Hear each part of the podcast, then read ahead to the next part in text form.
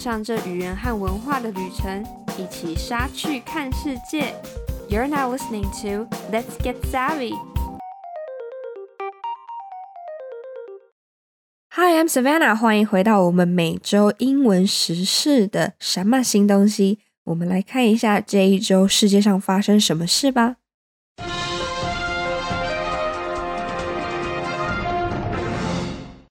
首先，BBC 在十二月二日的报道：Ukraine war, Russia demands annexations recognized before talks。乌克兰战争，俄罗斯要求各国承认俄罗斯先前的并吞，再进行谈判。Russia says the West's refusal to recognize new territories seized from Ukraine makes peace talks harder after President Joe Biden indicated that he would be ready to meet Vladimir Putin. 美国总统拜登表示将准备与普丁会面，但俄罗斯表示，西方国家拒绝承认从乌克兰夺取的新领土，使得和平谈判更加困难。The Kremlin said it was open to negotiations, but not on the West's demand to pull out of Ukraine. Russia illegally annexed four Ukrainian regions at the end of September without controlling any of them. 克里姆林宫表示对谈判保持开放态度，但非对西方要求撤出乌克兰一事。俄罗斯在九月底非法并吞了四个乌克兰地区，但没有控制其中任何一个地区。 Nine months into its invasion, it has lost more than half the land it seized. President Biden told reporters on Thursday night that he was ready to meet the Russian leader if, in fact, there is an interest in him deciding that he's looking for a way to end the war. 入侵九个月以来，俄罗斯已经失去了他所夺取的一半以上的土地。 美国总统拜登星期四晚上说，他准备好与俄罗斯领导人见面，前提是对方有意愿要结束战争。Standing beside him in the White House, France's Emmanuel Macron made clear the two men had agreed they would never urge the Ukrainians to make a compromise that will not be acceptable for them. The apparent flurry of diplomatic activity followed months with little sign of enthusiasm for talks. Russia's military has been forced into a retreat in southern Ukraine, while launching widespread attacks on civilian infrastructure. 参访美国的法国总统马克宏也表示，他与拜登绝不会让乌克兰人做出他们不接受的妥协。 相较于明显的外交活动，这几个月来几乎都没有表明愿意谈判的迹象。俄罗斯军队在乌克兰南部被迫撤退，同时也对民用基础设施发动了广泛的攻击。On Friday, German Chancellor Olaf Scholz spoke to President Putin for the first time since September.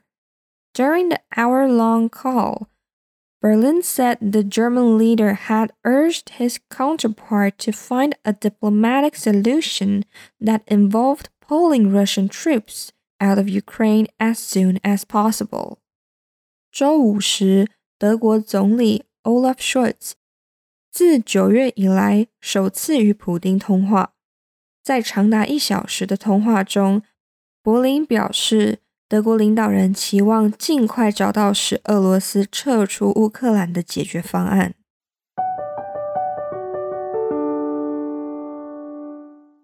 再来，CNN 在十二月二日的报道：Chinese police are using cell phone data to track down protesters。中国警方正用手机数据追查示威者。Chinese authorities are using cell phone data to track down protesters who demonstrated against the government's COVID restrictions in Beijing. According to a recording of a phone call between a protester and police heard by CNN.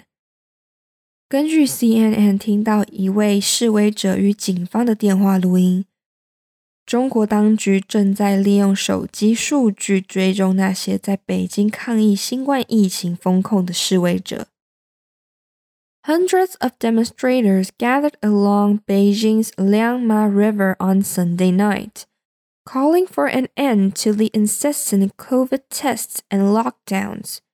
Some also decried censorship and called for greater political freedoms.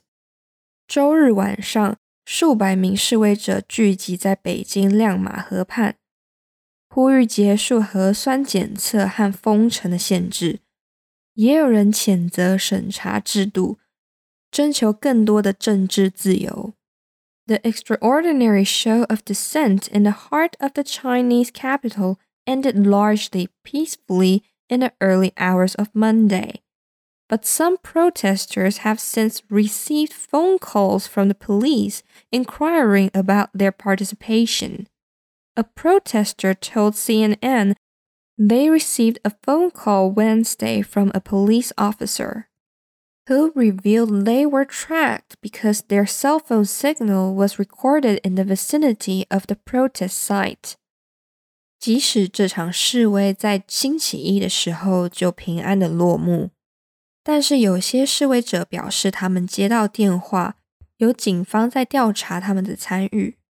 一名示威者告诉 CNN，他们周三接到一名警察的电话，说他们被追踪了，因为他们的手机信号在抗议地点附近被记录下来。According to a recording of the phone conversation listened to by CNN. The protester was asked if they went to the Liangma River on Sunday night.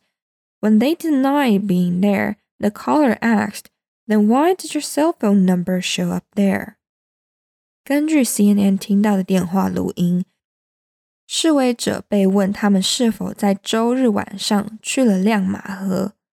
当他们否认去那里时，电话中的人就会问：“那为什么你的手机号码会显示在那里？” ？” In China, all mobile phone users are required by law to register their real name and national identification number with telecom providers. The protester was also told to report to a police station for questioning and to sign a written record. When they asked why they had to comply, the caller said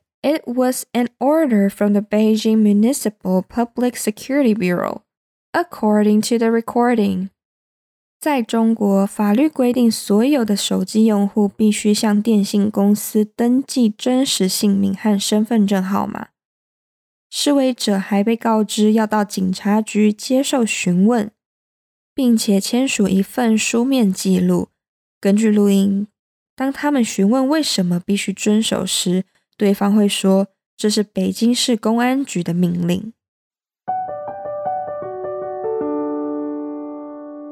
再来，还有两则国际时事要跟你分享。DW 在十二月一日的报道，国际法院的法官表示，玻利维亚与智利对于两国边境的西拉拉河的情况有了一致的认同。Chile and Bolivia resolve Silala River dispute.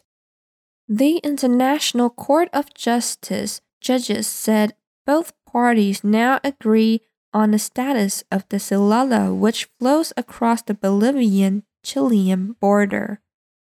十二月一日，路透社的报道，印度计划提供现金补贴、降低税收以及其他激励措施，支持造船业。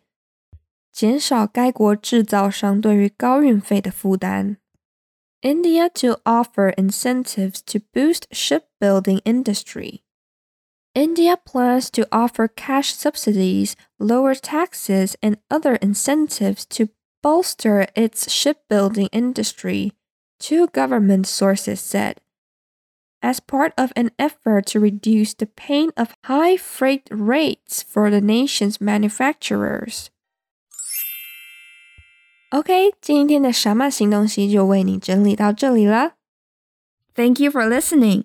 如果你喜欢我们的节目，欢迎持续收听，也可以到我们的 Instagram、Facebook 来多多认识我们哦。每周二是什么新东西？What's new 的更新日。周五上架的是隔周播出的文化笔记 Culture Express 和语言笔记 Smart Lingua。每个月的最后一个周日是我们全英文的节目。这是台湾，This is Taiwan。谢谢你的收听，让我们一起 get savvy，一起杀去看世界。